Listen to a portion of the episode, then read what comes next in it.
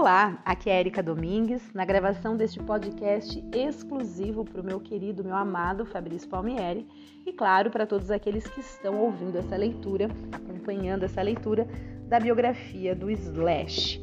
Então, nós ainda estamos no capítulo 11, que tem o título Escolha Sua Visão, e essa já vai ser a parte 6, tá bom?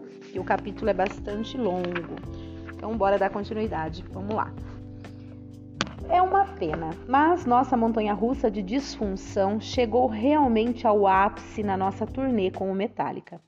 Quando tudo transcorria sem contratempos, essa programação dupla das bandas era a melhor coisa acontecendo. Quando não, era um pesadelo. Para nós, na maior parte do tempo, nossa química no palco era linda, apesar dos problemas internos da banda. Mas havia ocasiões em que tudo ameaçava ir para o vinagre. Ficar sentado durante algumas horas à espera de entrar, isso realmente prejudicava a música. Era como um atleta que tivesse se aquecido e depois esfriasse e então tivesse de tomar parte na corrida. Levava algum tempo para entrarmos no clima, mas sempre conseguíamos. Fora do palco, porém, não existia mais química alguma, o que se tornava cada vez mais difícil de ignorar conforme a turnê prosseguia. A tensão era tão palpável que Duff e eu ingeríamos quantidades colossais de álcool apenas para enfrentar o dia. Já era corriqueiro para nós enxugar uns dois litros de vodka enquanto ficávamos sentados atrás do palco à espera de tocar. O desrespeito e a falta de confiança que o comportamento de Axel instigava estava corroendo a essência da banda. Axel se tornava o zagueiro que se recusava a soltar a bola mesmo quando começamos a perder todos os jogos. No show no estádio dos Giants, no final de julho, é, Axel mal conseguiu cantar as músicas da programação devido ao estado de sua voz. Foi aconselhado pelo médico a descansá-la por uma semana e, portanto, cancelamos as três datas seguintes.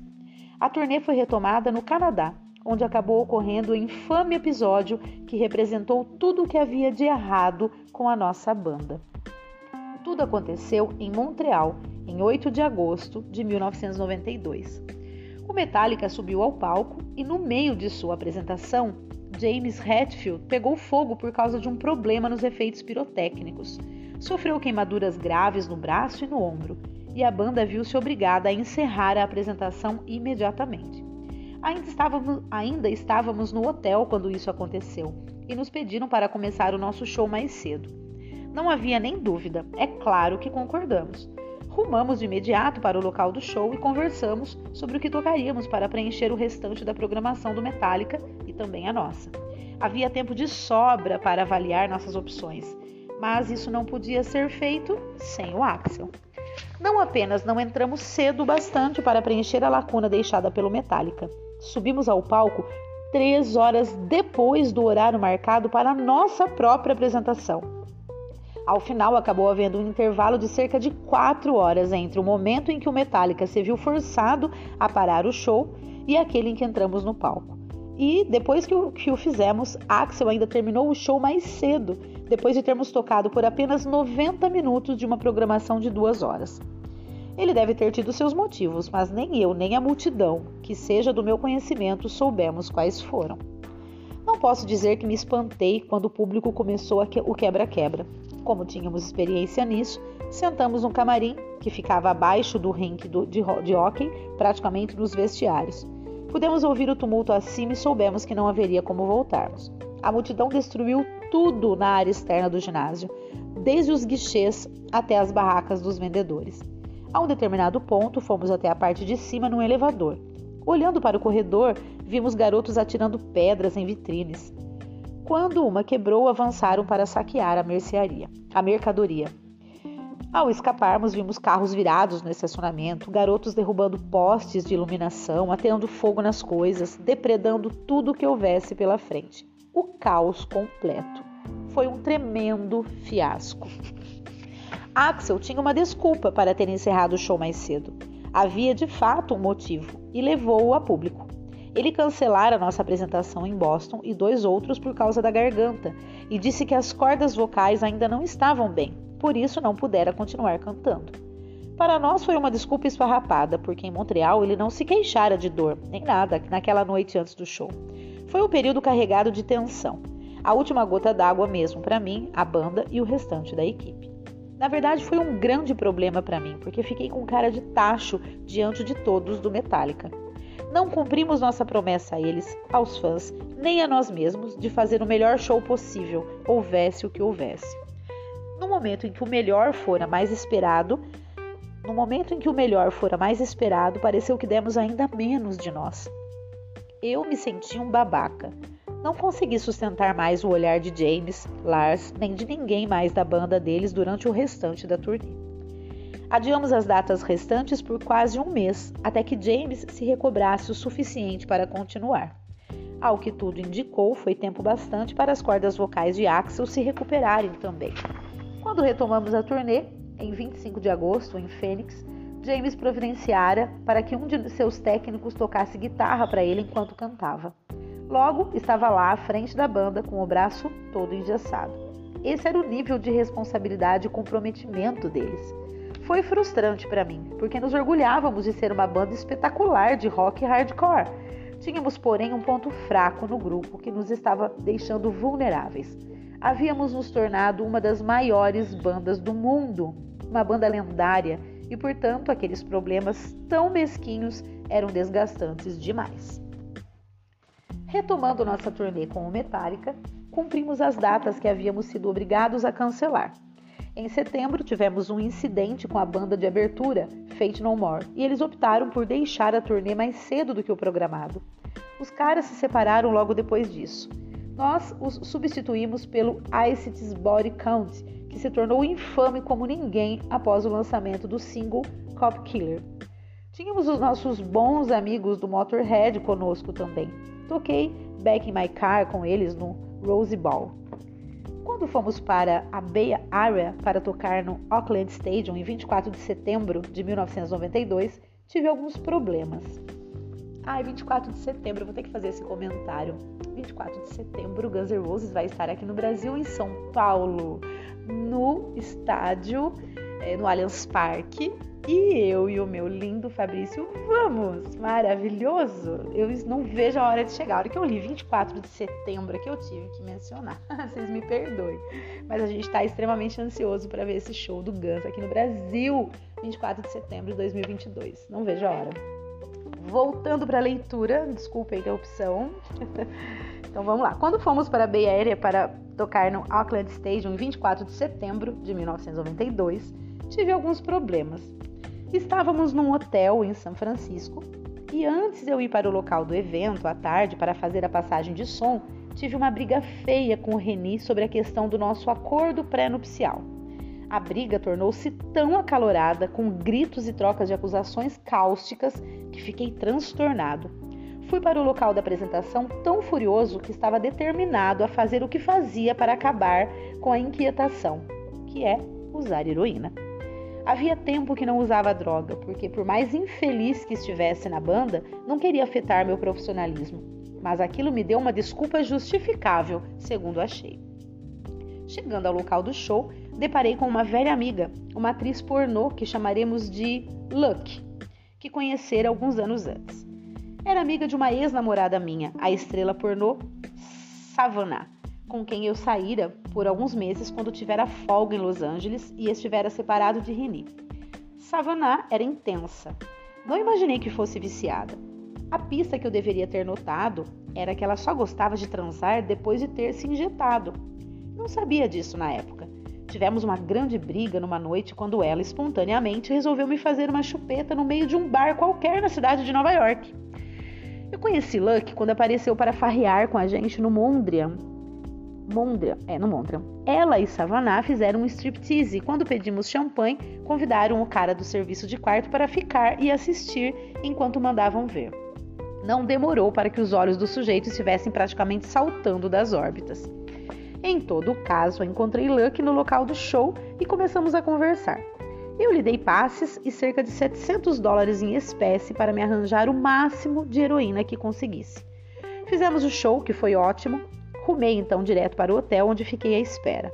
Bebi o tempo inteiro e talvez tenha cheirado um pouco de coca, mas quando ela apareceu, às 5 da manhã, eu já estava quase prestes a apagar. Luck e o namorado levaram-me um bocado de crack e heroína. Sentado no chão, observei-os dispor toda a droga na mesa de centro.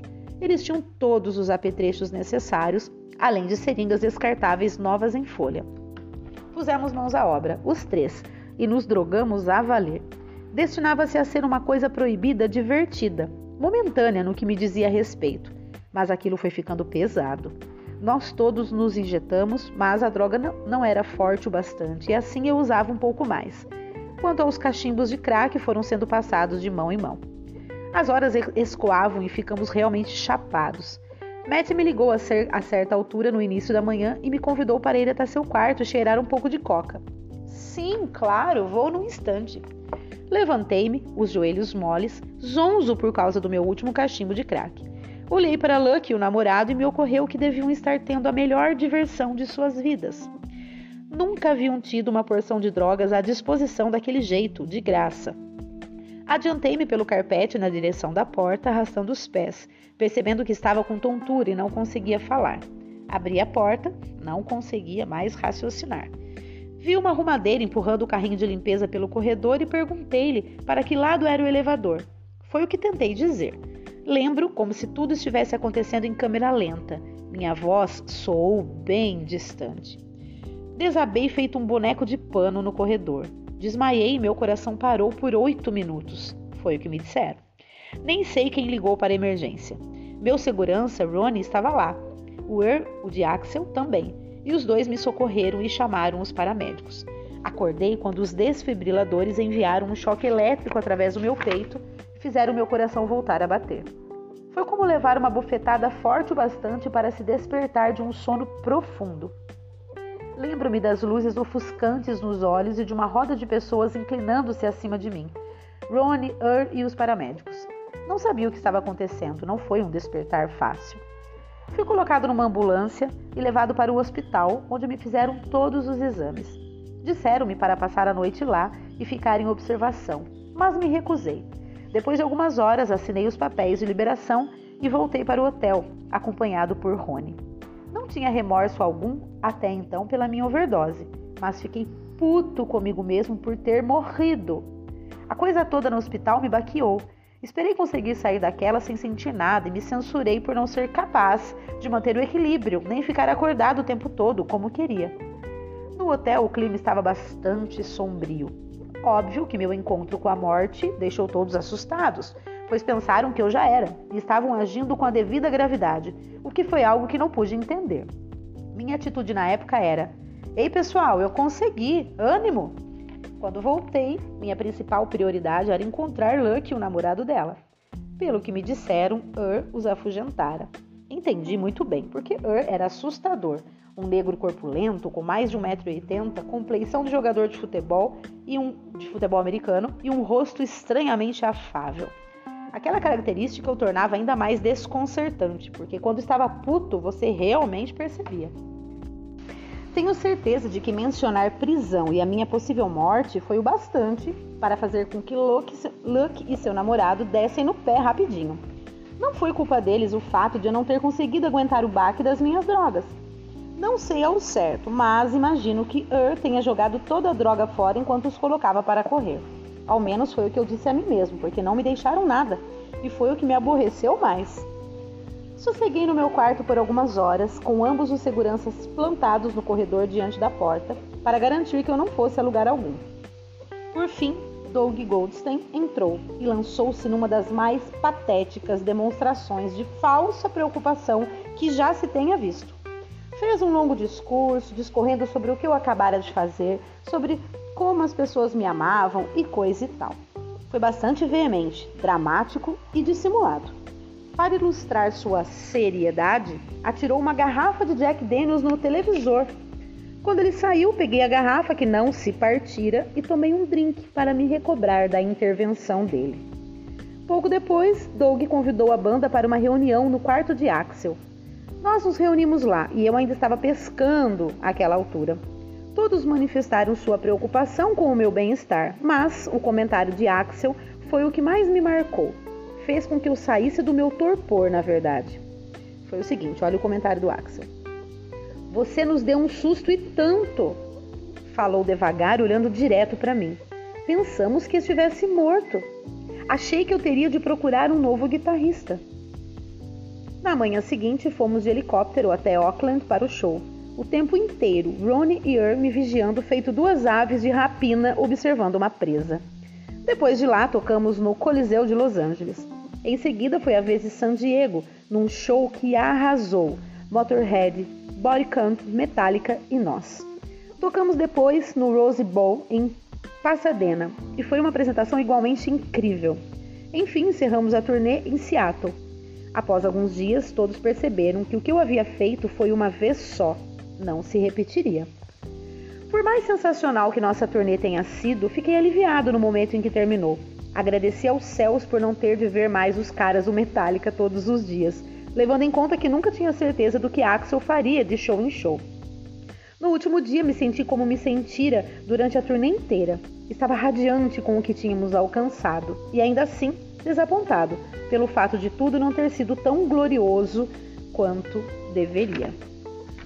Gente, acho que eu vou parar por aqui. Deixa eu dar uma olhada como é que tá o restante do capítulo. Ainda tem chão para terminar esse, esse, capítulo, mas eu preciso parar nesse momento. Vocês estão ouvindo o barulhinho? É que eu tô preparando o meu almoço.